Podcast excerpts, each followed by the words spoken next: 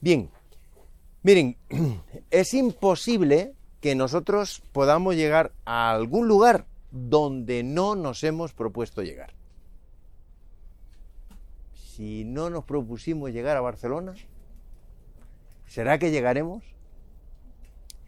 Igual llegamos, pero si llegamos será como resultado de la casualidad, ¿verdad?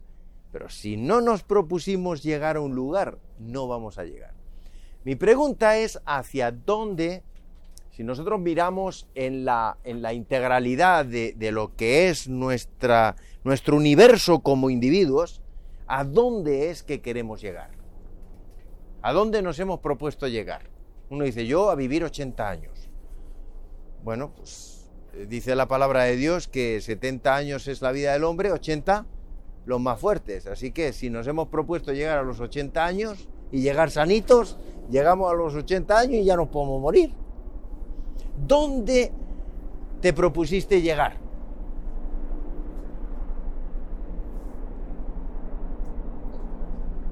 ¿Oyen? ¿Cuántos saben pilotar un helicóptero? ¿Quién lo sabe pilotar? ¿Quién se propuso?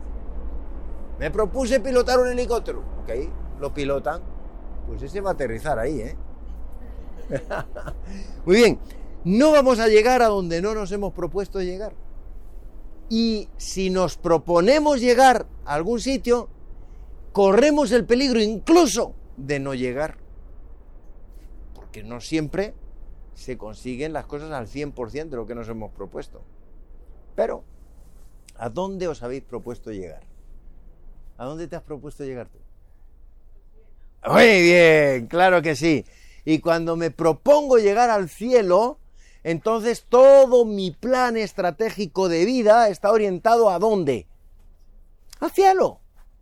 Y dimensiono, evalúo todas las cosas que ocurren en torno a mi vida, tomando como punto de referencia el cielo, ¿verdad?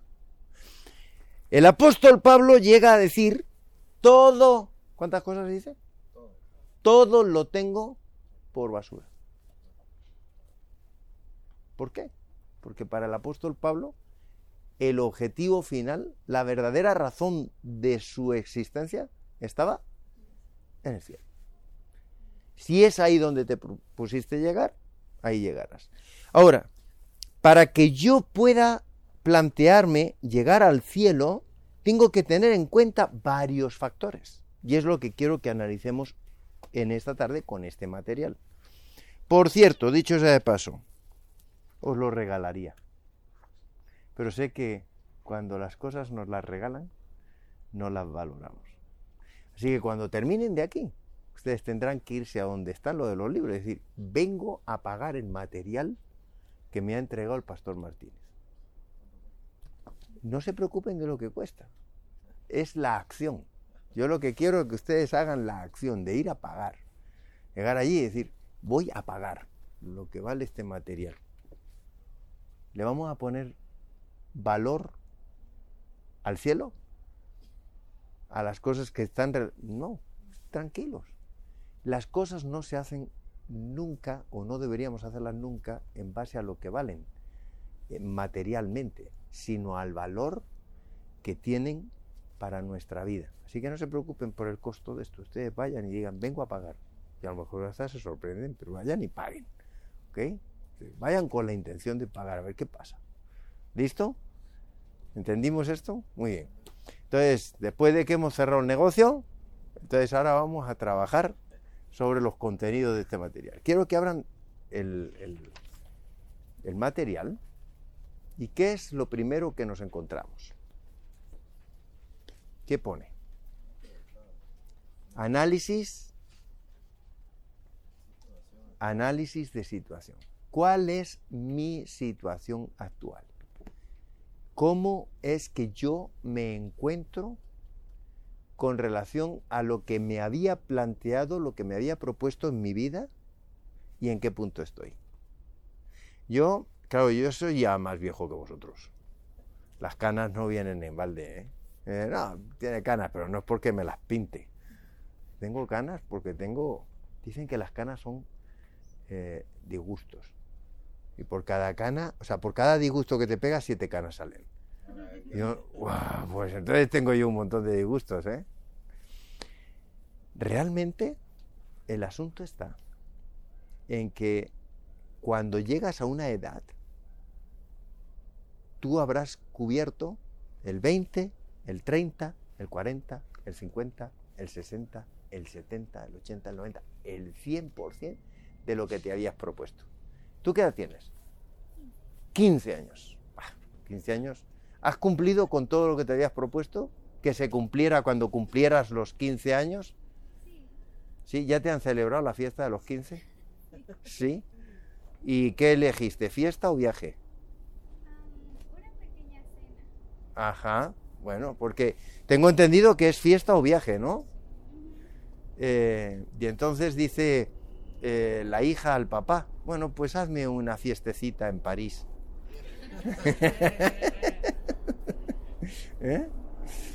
¿Eh? ¿Tú has conseguido todo lo que te has propuesto? ¿No? ¿En qué porcentaje estás? Si bien hoy, tal vez un 50%. Al 50 de lo que te habías propuesto a la edad. O sea, cuando llegaras al día de hoy, tú tenías en tu mente llegar a alcanzar unas cosas y alcanzaste el 50. Bueno, ¿qué tengo que hacer para recuperar lo que no logré alcanzar y colocarme al 100%? O cuáles son los factores que intervienen para que yo no pueda lograr aquello que me había planteado lograr. Bueno, hagamos un análisis de situación, ¿eh? evaluemos eh, cómo estamos. Eh, este material estaba pensado para una asistencia continuada, ¿verdad? Primer seminario, pero entonces solamente habríais estado conmigo, no habríais estado con los demás. Así que esto nos obliga a que lo terminemos en nuestra casa. ¿Vale? La primera parte la hicimos en, el grupo que estuvo por la mañana, pero yo con vuestro grupo voy a trabajar directamente sobre la página 8. Vamos a trabajar la página 8. ¿Mm? Tiene un libro de referencia, que es este libro, ¿vale? Que está allí para el que lo quiera adquirir, ¿de acuerdo? Entonces, vamos a ver ese análisis factorial que nos va a, colocar en el punto más objetivo, claro, de lo que tenemos que ver. Nosotros tenemos un entorno que nos afecta. Queramos aceptarlo o no, el entorno siempre nos afecta. Eh, imaginemos, eh, ¿qué ocurriría si nosotros decidiéramos hoy vestirnos con eh, unos vestidos de estos así eh, grandotes, eh, con unas peinetas de esas gigantescas, y ahora apareciéramos aquí vestidos de los hombres vestidos con unas túnicas de estas así de tela bien gruesa, con capas. ¿Qué pasaría? Se nos vería raros, ¿verdad? Pero en el siglo XV no se nos vería nada raros. O sea, el entorno evidentemente juega un papel determinante, porque hay factores que son sociales, factores que son económicos, factores que son culturales, ¿verdad? Que van a determinar un poco eh, quién somos. El entorno juega un papel determinante en nuestra manera de interpretar la realidad. Y interpretamos la realidad porque la sociedad que nos rodea nos da eso, ese punto, ¿verdad? La sociedad está inmersa en ciclos. La sociedad está inmersa en tendencias. Y, y bueno, pues eh, a medida que van los ciclos y van las tendencias, eh, se pusieron de moda los tatuajes, ¿recuerdan? Ahora todo el mundo ha pintado con tatuajes por todas partes. Eh, se ponen de moda las minifaldas, ahora todas las chicas con minifalda. Se ponen de moda las faldas largas, con faldas largas. Se pone de moda pintarse la cara. Ahora hay gente que se escribe la cara. ¿Lo habéis visto? se escriben la cara, se pintarrajean la cara. Y hoy nos parece raro que haya alguien, eh, hay un individuo por ahí, multimillonario, que lleva escritas palabras en las ojeras aquí, nombres. Y lo miras y dices, qué gracioso, parece un Quijote, me lo voy a poder leer. ¿eh? Eh, esas tendencias son a veces raras, ¿verdad? Y nos desafían. Nos desafían o bien para sumarnos al entorno o para desafiar al entorno para establecer un nuevo modelo social. Mi pregunta es, ¿será que somos capaces de hacer un nuevo modelo social? ¿Será que nosotros podríamos cambiar las tendencias de esta sociedad? ¿Qué pensáis? ¿Podemos o no? ¿Estamos dispuestos? Como generación poderosa de jóvenes cristianos a decirle al mundo que el mundo puede ser de una forma diferente a la que nos han propuesto los gobiernos, eh, la sociedad en su conjunto.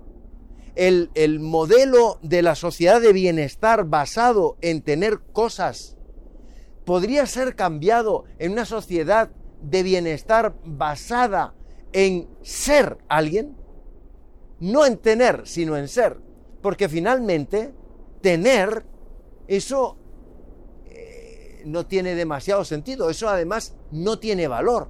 Tener cosas ¿Quién tiene algo? Yo tengo un coche, enséñamelo. Enséñame el coche, espera, que me lo saco del bolsillo, ¿no? Eh, a todo caso, el carro te tiene a ti porque tú le pagas los impuestos, porque le pagas el seguro, eh, y es tu niño tonto, ¿verdad? Y ahí tienes el, carro que te manda. Ah, no, tengo un yate y me compré un yate y lo tengo en Miami. Eh, tú no tienes el yate en Miami, lo tienen los que te lo están cuidando mientras tú estás fuera de él. O sea, la, sociedad, el estado del bienestar que te dice que tú tienes más valor por el número de ceros que tiene tu cuenta eh, eh, bancaria, claro, número de ceros a la derecha, ¿eh? no a la izquierda. yo tengo un montón de números de, de ceros a la derecha de un uno. Yo soy poderoso. Eso es lo que nos ha vendido la sociedad.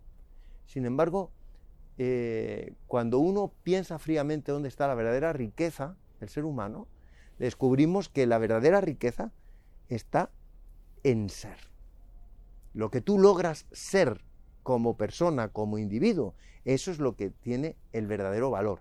¿De acuerdo? Entonces, visto esto, ¿cuál es nuestra propuesta de cambio del paradigma social?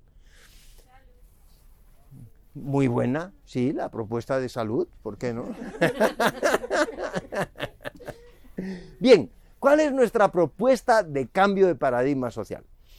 ¿Nos gusta la sociedad en la que vivimos? Más o menos. A mí no me gusta, decididamente no me gusta la sociedad en la que estamos. Creo que es eh, susceptible ampliamente de mejora. Ahora, eh, ¿cuál sería nuestra propuesta? ¿Qué es lo que no nos gusta y cuál sería la propuesta? ¿Qué es lo que no te gusta? tal vez un poco la en que unos tienen mucho y otros poco, casi nada. Ajá. Hay desigualdad. La desigualdad. ¿Cuál sería tu propuesta de mejora para la desigualdad? Eh, ¿Cómo lograríamos eh, crear esas oportunidades para las personas que no la tienen? Vamos dándonos cuenta que si pensamos la sociedad podemos hacer cosas. Ahora, ¿podemos pretender que la sociedad cambie sin que nosotros hagamos esas propuestas de mejora? Si yo me limito solamente a circunscribirme a mi micromundo, cerrarme en mi ambiente y decir, yo voy a hacer lo que yo pueda con mi familia. Sálvese quien pueda. El tráfico son tres horas y yo voy a tratar de colarme a todos los carros que pueda, para pasar antes que ellos. ¿Voy a solucionar? No. Ahora, si yo digo, me voy a hacer ingeniero de caminos para crear una propuesta de mejora integral para esta sociedad. Eh, leía esta mañana, justo antes de venirme para acá, una historia muy bonita. Una joven con 14 años le diagnosticaron eh, leucemia.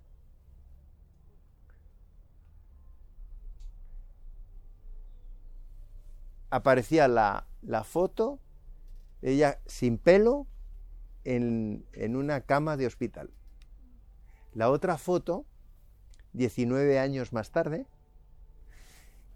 esa misma chica, doctora, haciendo operaciones de trasplante de médula. Había entendido esa chica lo que suponía o podía significar una propuesta de valor para crear nuevos paradigmas sociales? Es decir, hay cosas de la sociedad que no me gustan como están, que no me gustan cómo funcionan y que yo tengo la responsabilidad de crear un nuevo modelo social. ¿Podemos hacerlo solos?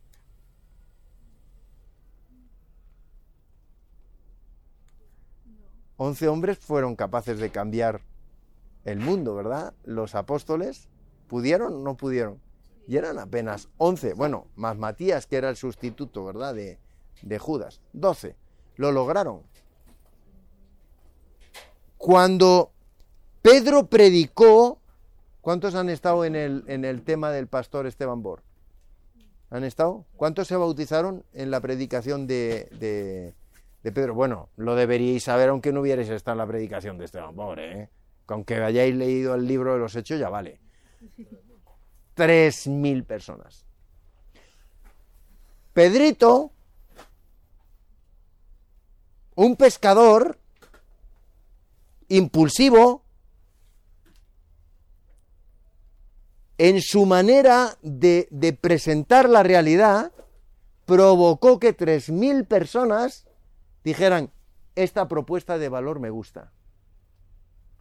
El asunto está cómo yo estoy recibiendo la herencia eh, de todos los factores que me envuelven mi realidad y la forma en que la recibo y la gestiono para transmitirla a los demás, para provocar que este mundo, esta sociedad pueda cambiar, pueda ser mejor.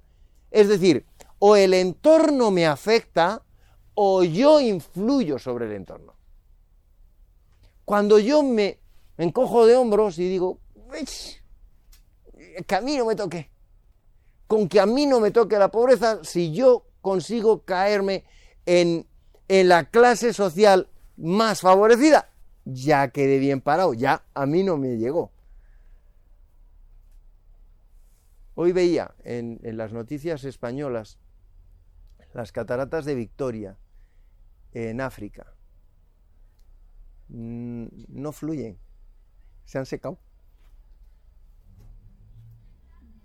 Qué horror, qué horrible. No llueve en África. ¿Y la culpa? El cambio climático. Pero todos vinimos en nuestro carro hoy. ¿Qué podemos hacer para que esto cambie? ¿Dónde estarían nuestras propuestas de valor?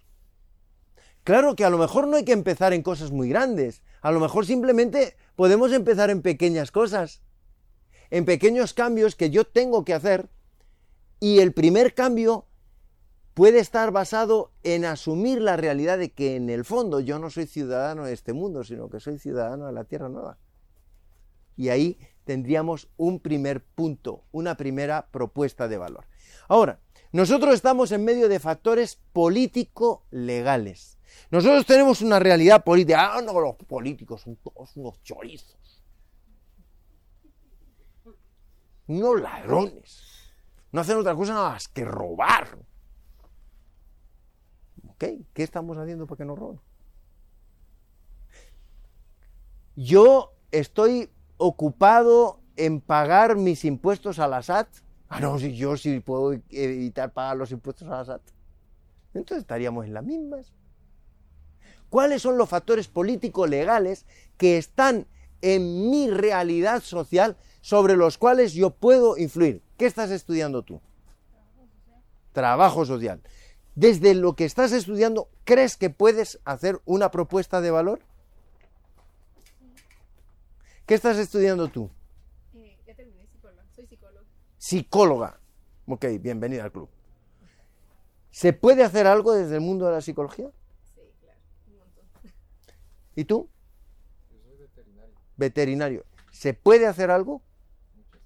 Muchas cosas. Ahorita. Ahorita estás eh, en periodo de reflexión. Ok, pero ¿hacia dónde vas? Para maestra. Maestra, ok. ¿Se puede hacer algo desde el mundo de la educación? Ahora imaginemos que fuéramos capaces como, como colectivo social, como, como jóvenes, ponernos de acuerdo. Una psicóloga, un veterinario, una trabajadora social, una maestra, etcétera, y decir, vamos a hacer algo para proponer un modelo social diferente. Si cada uno de nosotros hacemos nuestro deber de crear nuestro plan estratégico de vida y hacemos coincidentes todos estos ejes fundamentales, ¿creéis que podemos hacer algo importante? Agrupándonos. Las redes sociales pueden mover muchísimas cosas, ¿verdad? Los factores tecnológicos hoy nos acompañan, nos dan muchísima ayuda, ¿o no? Muy bien. Entonces, nuestros factores socioculturales, los factores económicos, todo eso bien debidamente asociado puede generar en nosotros un modelo que nos lleve a un plan de acción, confrontando nuestros paradigmas con los paradigmas de nuestra sociedad. ¿Cómo yo sueño la sociedad? ¿Cómo los jóvenes adventistas soñamos la sociedad? ¿Y cómo nosotros podemos influir para que esa sociedad cambie? La sociedad no va a cambiar porque nosotros bauticemos gente en la iglesia adventista. No nos cansemos, eso no es verdad, eso es un error conceptual. Eso no va a cambiar. La, la, la sociedad no va a cambiar porque eh, en la iglesia adventista, en vez de ser en Guatemala 240.000, sean 500.000. ¿De verdad creéis que cambiaría el mapa social porque hayan, en vez de 240.000 adventistas, 500.000? Eso no va a cambiar. No va a cambiar. ¿Qué es lo que lo va a cambiar? Que nosotros como adventistas seamos capaces de influir en el modelo social para que Pollo Campero no sea lo más famoso, sino los restaurantes vegetarianos. Para que el, el- mundo de la veterinaria no sea para eh, tener animalitos de compañía que me los llevo a la peluquería y, van ahí, "Oh, ño", los más bonitos, los perros más bonitos, sino para que de alguna manera nosotros podamos ver cómo podemos ayudar o apoyar al medio ambiente eh, cuidando de todos esos animales que Dios ha puesto a nuestro cuidado. Es decir, vamos a cambiar cuando entendamos que ser adventista no es pertenecer a una iglesia, sino que ser adventista es un estilo de vida, un modelo social. Y cuando yo creo que el adventismo es un modelo social, entonces puedo establecer un plan de acción capaz de cambiar el modelo social. Y ese plan de acción es un plan de acción que puede funcionar cuando todos los jóvenes, y digo bien, todos los jóvenes, se ponen en marcha. Porque la generación que ya estamos tratando de, aparcarnos a ver cuándo me hacen abuelo para volverme para España, cuando ya nos pilla cansados porque nos levantamos por la mañana y ya las bisagras rugen y dicen, "Mm, que lo haga otro. Es la juventud, sois vosotros. Que no podéis tomar como una herencia rancia lo que os estamos transmitiendo, porque además, lastimosamente, y tengo que pediros perdón en nombre de toda la generación de los del milenio pasado, porque somos una buena generación del milenio pasado todavía. ¿Cuántos habéis nacido en 1900 y pico? ¿Tú también? ¿Cuántos sois millennials? Habéis nacido en el 2000. ¿Tú eres millennial? No. ¿Quién es millennial? Tú eres un millennial. Cuatro, cinco millennials. Los demás somos generación privilegiada. Hemos nacido en milenios diferentes y siglos diferentes. Eso se da si, si el mundo tiene 6.000 años, ¿no? Somos seis generaciones que hemos vivido esta experiencia. No sé si tomamos conciencia de esto, ¿eh? Pero esto es un gol. Yo, yo soy de, de toda la humanidad, vamos, yo me lo voy a poner. Yo quiero que en mi lápida me pongan, vivió en un milenio, en dos milenios diferentes y en dos siglos diferentes. ¡Fua! A ver cuántos pueden decir eso. Tú no lo vas a poder decir. Así que esa te llevo de, de ventaja. Pero eso al mismo tiempo se convierte en una responsabilidad. Yo te tengo que pasar un- una transferencia capaz de ilusionarte para que lo que ocurra a partir de ahora en tu experiencia sea mejor que lo que ocurrió en la mía. Y esto es responsabilidad de todos. Pasar un legado a la generación que, que viene detrás. ¿Estamos de acuerdo con eso o no? Esto no es una conferencia, ¿eh? Eh, Esto es un taller, así que por favor, eh, no me dejéis que hable yo solo, ¿vale? Que luego cuando os pida la evaluación, dice, faltó participación. Y yo ya no puedo escribir, pues haber participado. ¿Vale? Entonces participemos todos, ¿de acuerdo? Bien, en ese análisis eh, factorial, lo primero que nosotros vamos a, encontrarnos es una confrontación. La realidad que estamos viviendo, el contexto en el que estamos, me confronta para que yo desarrolle un plan de acción como, no como iglesia, como generación.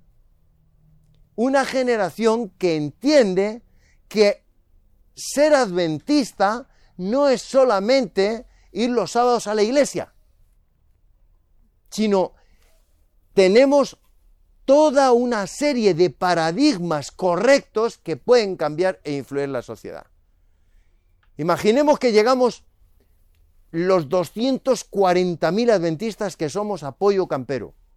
¿Ok? Nos metemos en Pollo Campero y decimos, queremos una parrillada de verduras. Y los de Pollo Campero dicen, ¿qué? Es que somos vegetarianos. Se, se van. Llega otra ola. Queremos una parrillada de verduras. Al final, Pollo Campero pasaría a llamarse la, el repollo campero. ya no pollo campero, ahora el repollo campero. ¿Eh? ¿Por qué? Porque nosotros habríamos cambiado el mapa de esa sociedad, influyendo sobre los paradigmas que son erróneos y haciendo, provocando que se haga un cambio. ¿Entendieron? Muy bien. Confrontación. En segundo lugar, adaptación. ¿Nos tenemos que adaptar a ese medio? Sí. ¿Anticiparnos al medio? Claro que sí. ¿Aportarle al medio? Por supuesto. Y hacer un esfuerzo con un ejercicio de madurez. ¿Vale? Entonces, ¿es verdad que estamos sujetos a las legislaciones y a la regulación legislativa de un gobierno? Sí. ¿Debemos someternos a las autoridades que han sido establecidas por Dios? Sí, claro que sí. Y una vez sometidos a esas autoridades que han sido establecidas por Dios, mostrar cómo se tienen que hacer las cosas para que las cosas funcionen y funcionen bien. El modelo de sociedad debería ser gestionado en un profundo respeto a la voluntad de la divina providencia. Y cuando las cosas no se hacen conforme al plan de Dios, nosotros tendríamos que denunciarlo y decir, las cosas se tienen que hacer de este otro modo, con un plan de acción concreto. Nosotros no nos podemos ir de este taller sin definir un plan de acción que sea un aporte a ese modelo social, ¿verdad? Muy bien. Vamos a avanzar esto porque quiero llegar a un punto importante. Nuestro plan de acción se aplica dentro del contexto en el que nos toca vivir, ¿verdad? Muy bien. Entonces ahora resulta que la tendencia actual de nuestra sociedad y su comportamiento futuro va a depender de qué? De nuestra actitud social. Todo va a quedar afectado por nosotros. Nosotros somos los que podemos afectar la sociedad. Y ahí es donde viene el asunto. ¿Cuáles son los factores externos que van a condicionar mi vida? Nuestra capacidad de adaptación juega un papel determinante para anticiparnos a, a, las sorpresas inesperadas. Pues claro que sí. Y nosotros a partir de ahí es que tenemos que visualizar cómo tiene que ser la sociedad, cómo nos tenemos que encontrar la sociedad cuando Cristo venga. ¿Cuándo vendrá Cristo? Ya, pero eh, Jesus coming soon. Mm. Y nos quedamos ahí. No, no, no. ¿Cuándo vendrá Jesús? No quiero que me digan fecha y hora, porque eso no sabemos ni el día ni la hora. Pero ¿cuándo vendrá Jesús? Hoy puede venir. Hoy puede venir para mí. ¿Perdón? Cuando haya una generación que haya entendido su misión y cumpla con la responsabilidad que le fue encomendada. En esa generación, en esa generación vendrá Jesús. Esto es importante que lo entendamos. ¿eh? Si no, irá pasando generación tras generación. ¿Recuerdan el texto de, Segunda de Pedro? Dice que el Señor no retrasa su venida como algunos la tienen por tardanza, sino que es paciente para que todos procedan al arrepentimiento. ¿Cuántos tienen que proceder al, al arrepentimiento? En, en una generación. Ahora, mi pregunta es, hagamos una confrontación real. ¿Cuántas personas nacen en Guatemala al año? Por lo menos dos. ¿Cuántos nacen al año? ¿Alguien puede buscar el dato en internet?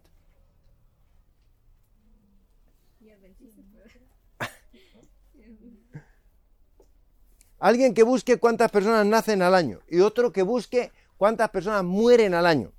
¿Ok? Necesitamos los dos, los dos datos. La tercera variable la doy yo. Tasa de natalidad de Guatemala. Ponéis tasa de natalidad de Guatemala, nos va a dar. Que lo busque alguien con datos, ¿eh?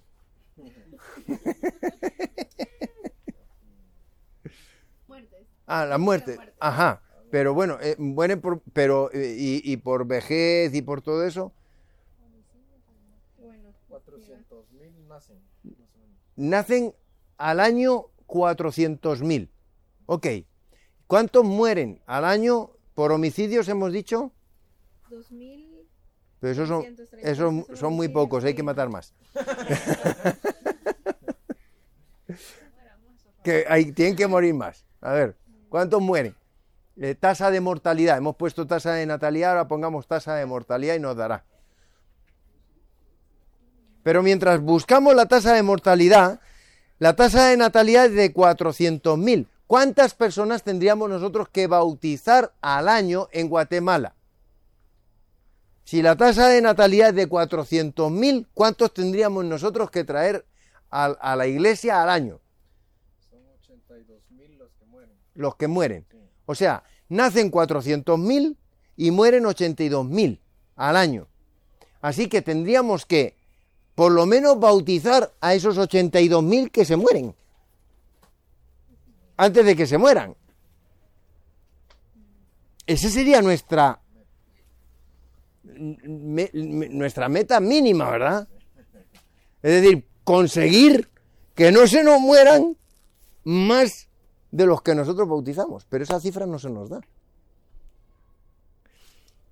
Mientras esa realidad no se dé, nosotros realmente no estamos ejerciendo un poder de influencia en el modelo social. No estamos influyendo como modelo social. Nuestro plan de acción tiene que cambiar. Para que cambie el plan de acción tiene que cambiar nuestra estrategia. Tenemos que pensar bien cuál es nuestra estrategia. Pero nuestra estrategia va conducida, guiada por a través de un plan de acción debidamente pensado que tiene que estar orientado a que todo fluya para que una persona que nace de esos 400.000 en algún momento determinado se encuentre con el modelo social que nosotros proponemos, que es un modelo que tiene que ver con la eternidad. ¿Tomamos conciencia de, nuestra realidad en este análisis factorial? Muy bien, entonces ahora pensemos, ¿cuál sería el plan de acción que nosotros podemos realizar como modelo social de gentes, personas jóvenes adventistas que pueden cambiar el mundo? Venga, plan de acción. ¿Psicóloga? ¿El plan de acción de qué, perdón? El plan de acción para convulsionar la sociedad guatemalteca y que la gente cuando salga a la calle diga, yo quiero ser como esta gente. Yo quiero ser como esta gente. ¿Cuál sería ese plan de acción que nosotros tendríamos que tener? Ponernos a cantar corito en las plazas de los pueblos. ¿Sería algo razonable pensar que deberíamos crear un movimiento social? Un movimiento social. ¿Os queda sonando? Movimiento social por una nueva Guatemala. Suena bien, ¿eh? Por una nueva Guatemala. ¿Podríamos hacerlo? ¿Podríamos establecer un plan de acción? Ok, pensémoslo. ¿Cómo hacerlo? Venga. Hagámoslo, somos 1, 2, 3, 4, 5, 6, 7, 8, 9, 10, 11, ya nos sobra gente. Ya sobra. Con 12 lo hicieron los apóstoles. ¿Qué tenían los apóstoles? ¿Qué tenían? Ilusión. Vibraban.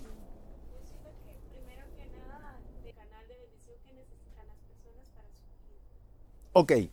Entonces, yo cuando me levante mañana y abra mis ojos, tengo que pensar realmente que soy ciudadano del reino de los cielos. Que realmente no soy ciudadano de este mundo, que me voy a casa, pero que se tienen que venir muchas personas conmigo. Vamos a ponerlo de otra manera. Supongamos que Dios nos diera un cheque de 86.400 dólares diariamente. ¿Os imagináis? 86.400 dólares. Ahí, toma, ahí los tienes. Condición. La condición es que los tienes que gastar en un día. No te puedes guardar de esos 86.400 dólares ni un dólar. O sea, cuando llegue el final tienes que habértelo gastado. Al día siguiente tú vas a recibir otros 86.400 dólares. Toma. Tac. ¿Qué haríais con esa plata? Ni modo que eh, los primeros 86.400 dólares, además tengo que ajustarlo bien porque tengo que gastar en cosas que sean 86.400, ¿no? ¿no? No me puedo terminar gastando más, ¿verdad? Entonces, ahí es donde está. Ahora, me gustaría que hiciéramos un ejercicio.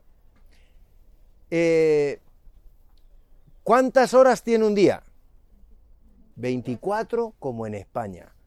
En España también son 24. Muy bien, 24 por eh, 60 minutos, ¿alguien puede multiplicar 24 por 60? A ver cuánto da.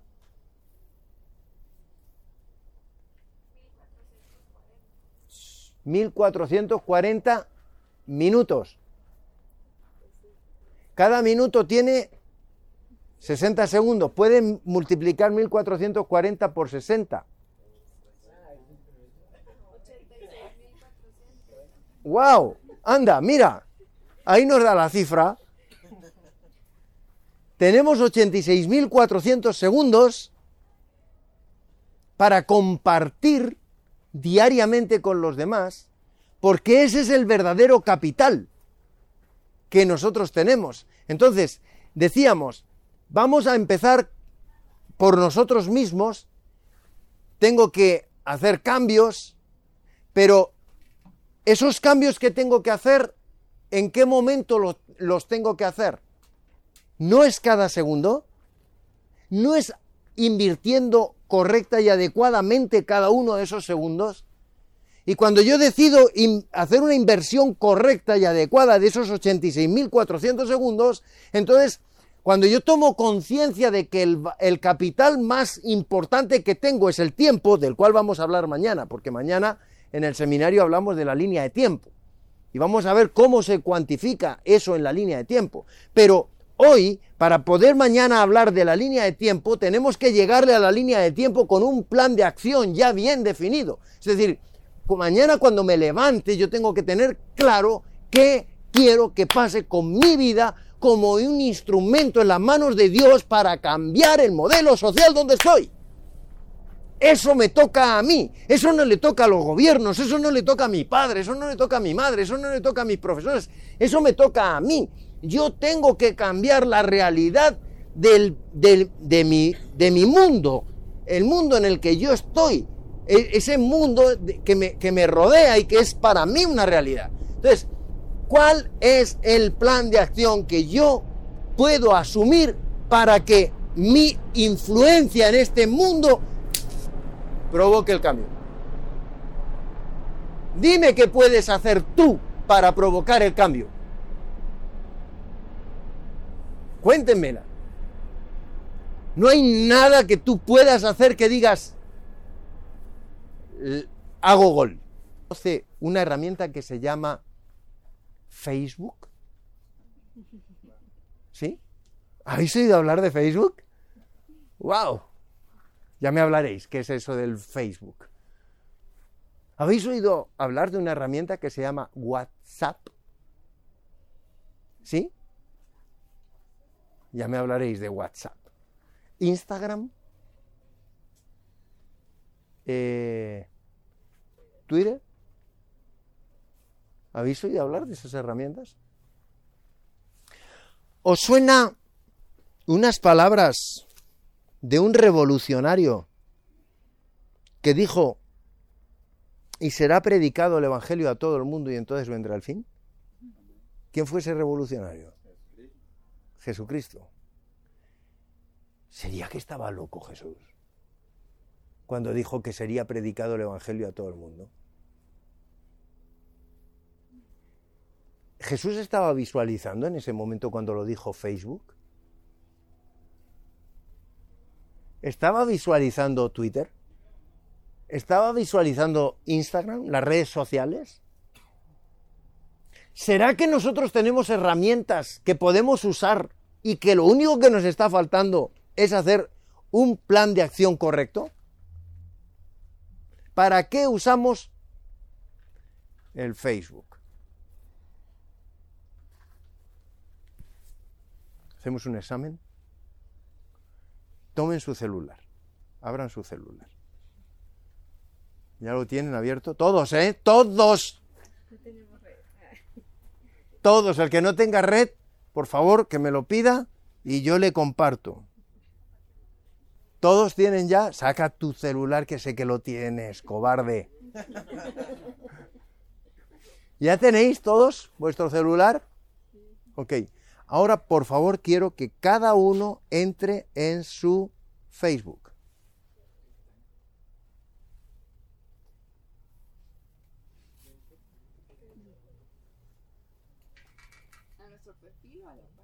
A su perfil. Quiero que entren a su perfil, luego ya entrarán al mío.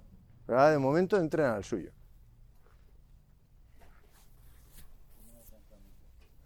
Ok. Quiero que miren por un momento en su foto de perfil. ¿Qué tienen en su foto de perfil?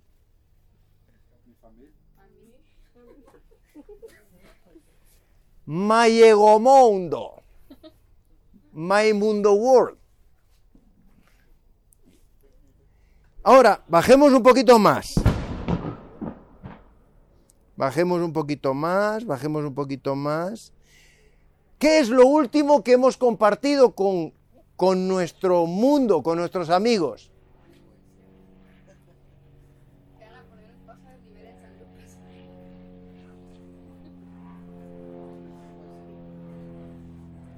¿Qué pusiste? El evento. Bueno, está bien. Ok, ok. A ver, ¿tú qué pusiste? Tu última comunicación. Un versículo. Muy bien. ¿Y tú? Ok. Decidete por Jesús, Alejandro Bullón. Ah. ¿Cómo, cómo? Por Jesús, Alejandro. Muy bien, perfecto. ¿Tú qué pusiste? Un paisaje. Un paisaje, ok. ¿Tú qué pusiste? Un video de, de un hermano que adventista. Ajá. Bueno, parece como que estamos todos ahí como... eh, estamos medio en la onda, ¿verdad?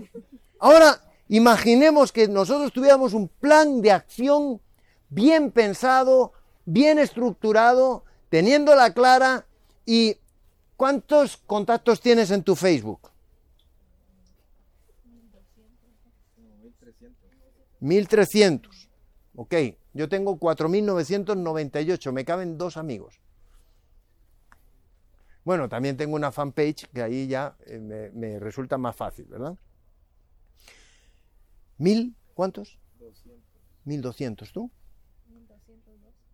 Alguien que vaya sumando, por favor. 1200 y 1200, 2400, ¿tú cuántos tienes? De amigos. Ajá. Eh, tengo 1441. 2400, eh, 3800 más eh, mis 5000, eh, 8800. ¿Tú cuántos tienes? 8000, 9000 y pico. ¿Tú cuántos tienes? Ya hemos pasado los 10.000. O sea, en este momento, si nosotros decidiéramos hacer un plan de acción, de decir, vamos, ¿a cuánta gente estaríamos impactando de un golpe? Como mínimo 10.000 que son los que hemos contado, probablemente si depuráramos más estaríamos hablando de 20.000. 20.000 personas solamente, ¿cuántos estamos aquí? Hemos dicho, 16. Óigame, esto, esto suena muy bien. ¿Será que nosotros tenemos herramientas para hacer un plan de acción? ¿Las tenemos o no? Ahora, el plan de acción viene como resultado de un plan estratégico, ¿verdad? ¿Cómo nos vamos a poner de acuerdo eh, todos para un plan estratégico? Bueno, yo quiero que tome... ¿Trajeron su Biblia? Ah, muy bien. Me propongo dormirlos. Os voy a dormir, a todos. Voy a, haceros entrar. ¿A cuántos os apasiona el libro de los números? ¿No os gusta el libro de los números? Génesis, Éxodo, Levítico, Números y Deuteronomio están en el Pentateuco. Todas las genealogías del mundo. Os voy a dormir. Abran el libro de los números, capítulo 1. Cuando leí esto, me impresionó. Yo, me quedan 10 minutos.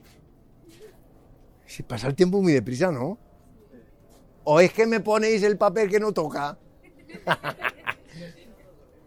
muy bien, vale. Yo voy a empezar a leer. Cuando alguien me diga, por favor, pastor, para, ya no aguanto más. ¿Vale? A ver qué hemos descubierto en lo que voy a leer. Lo que os voy a leer es aburridor a morir. A morir. Pero hay algo en lo que os voy a leer que necesito que haya alguien pilas que diga, a partir de aquí me enamoré de números uno. ¿Ok? Empiezo la lectura. Cuando alguien descubra ese detalle, por favor que me levante la mano y paramos de leer. Y si alguien se aburrió espantosamente que diga, como sigas me duermo, que también lo diga, ¿ok? ¿Preparados para el ejercicio? ¿Listos? Ya. Habló Jehová a Moisés en el desierto de Sinaí, en el tabernáculo de reunión, el primer día del segundo mes, el año segundo de su salida de la tierra de Egipto, y le dijo, haced el censo de toda la, la congregación de los hijos de Israel por sus familias y por las casas de sus padres, registrando uno por uno los nombres de todos los hombres. De veinte años para arriba, tú y Aarón registraréis a todos los que pueden salir a la guerra en Israel según el orden de sus ejércitos, y estará con vosotros un hombre de cada tribu, uno que sea jefe de la casa de sus padres. Estos son los nombres de los hombres que estarán con vosotros. De la tribu de Rubén, Elisur, hijo de Sedeur, y de Simeón, Selumel, hijo de Cerusadai. De Judá, Naasón, hijo de Aminadab de Isaacar, Natanael, hijo de Zuar, de Zabulón, Eliab, hijo de Elón, de los hijos de José, de Efraín, del Sama, hijo de Amiud, de Manasés, Gamaliel, hijo de Pedasur, de Benjamín, Abidán, hijo de Gedeoni, de Dan, Aicer, hijo de Amisadai, de Aser, Pagiel, hijo de Ocrán, de Gad, Eliasaf, hijo de, de, Deuel, de Neftalí, Aira, hijo de Enán. Estos fueron los nombrados de entre la congregación, príncipes de las tribus de sus padres, capitanes de los militares de Israel. Tomaron pues Moisés y Aarón a estos hombres que fueron designados por sus nombres y reunieron a toda la congregación el día primero del mes segundo. ¿Sigo? No, no estaba ahí el detalle. ¿Sigo? ¿Todavía no os habéis aburrido bastante? Ya un poquito, ¿no? ¿Habéis encontrado algún detalle curioso? Tomaron censo de toda la congregación, o sea, Dios no hizo sección, sino dice que tomó censo de toda la congregación. ¿Cuándo pidió que tomaran censo? Estamos en el versículo 2, eh, ¿verdad? No, en el versículo 1. Primer día del segundo mes. Muy bien. Ahora, por favor, lean el versículo 18.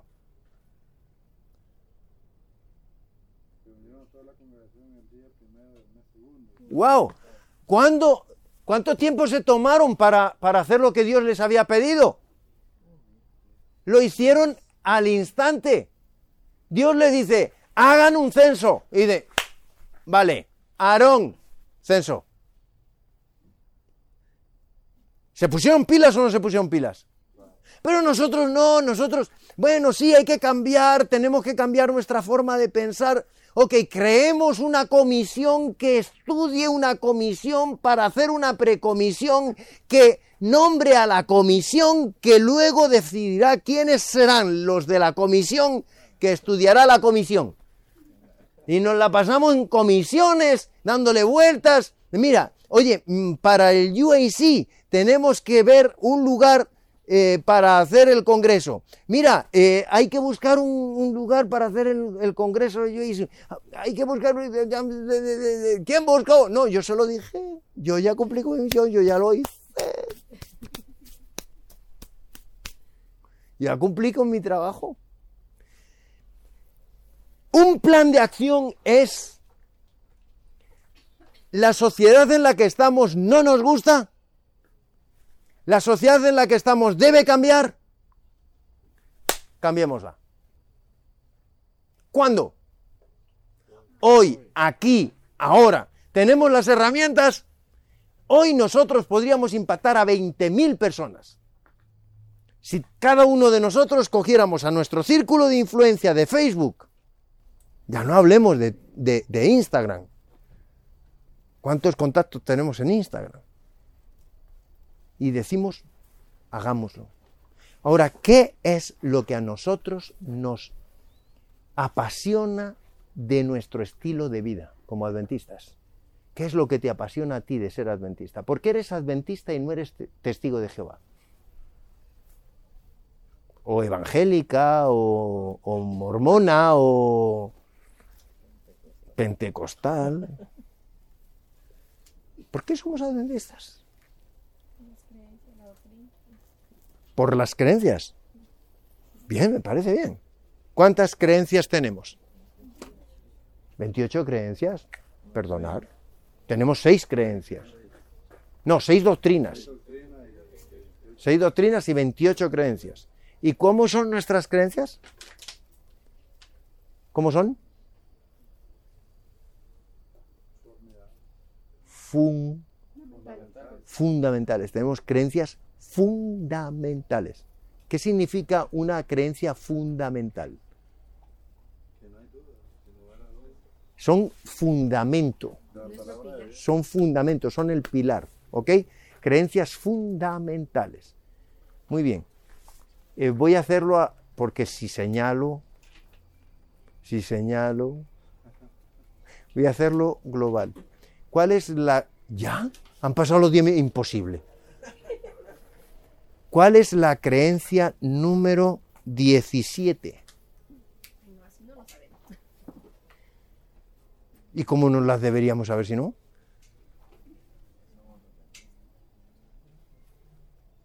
Sería un buen plan de acción saber por qué creo en lo que creo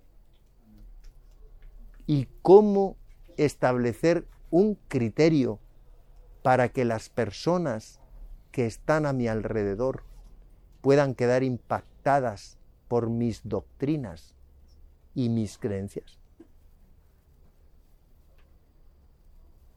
¿Cómo podríamos nosotros compartir nuestras doctrinas y nuestras creencias haciendo uso de las redes sociales? Vamos a ver lo que ha escrito el pastor Martínez y lo voy a publicar. Vamos a ver lo que ha escrito eh, el pastor Bullón y lo voy a publicar. O teniendo todos claro de la urgencia del tiempo y conociendo el tiempo en el que estamos, desarrollando cada uno de nosotros de una forma correcta y adecuada nuestro plan estratégico y teniendo un plan de acción, compartir juntos en las redes sociales. Yo os propongo algo. Hagamos cada uno nuestro plan de acción, nuestro plan estratégico. Esta presentación fue brindada por Audioverse, una página web dedicada a esparcir la palabra de Dios a través de sermones gratuitos y mucho más. Si quisiera saber más de Audioverse o si le gustaría escuchar más sermones, por favor visite www.audioverse.org.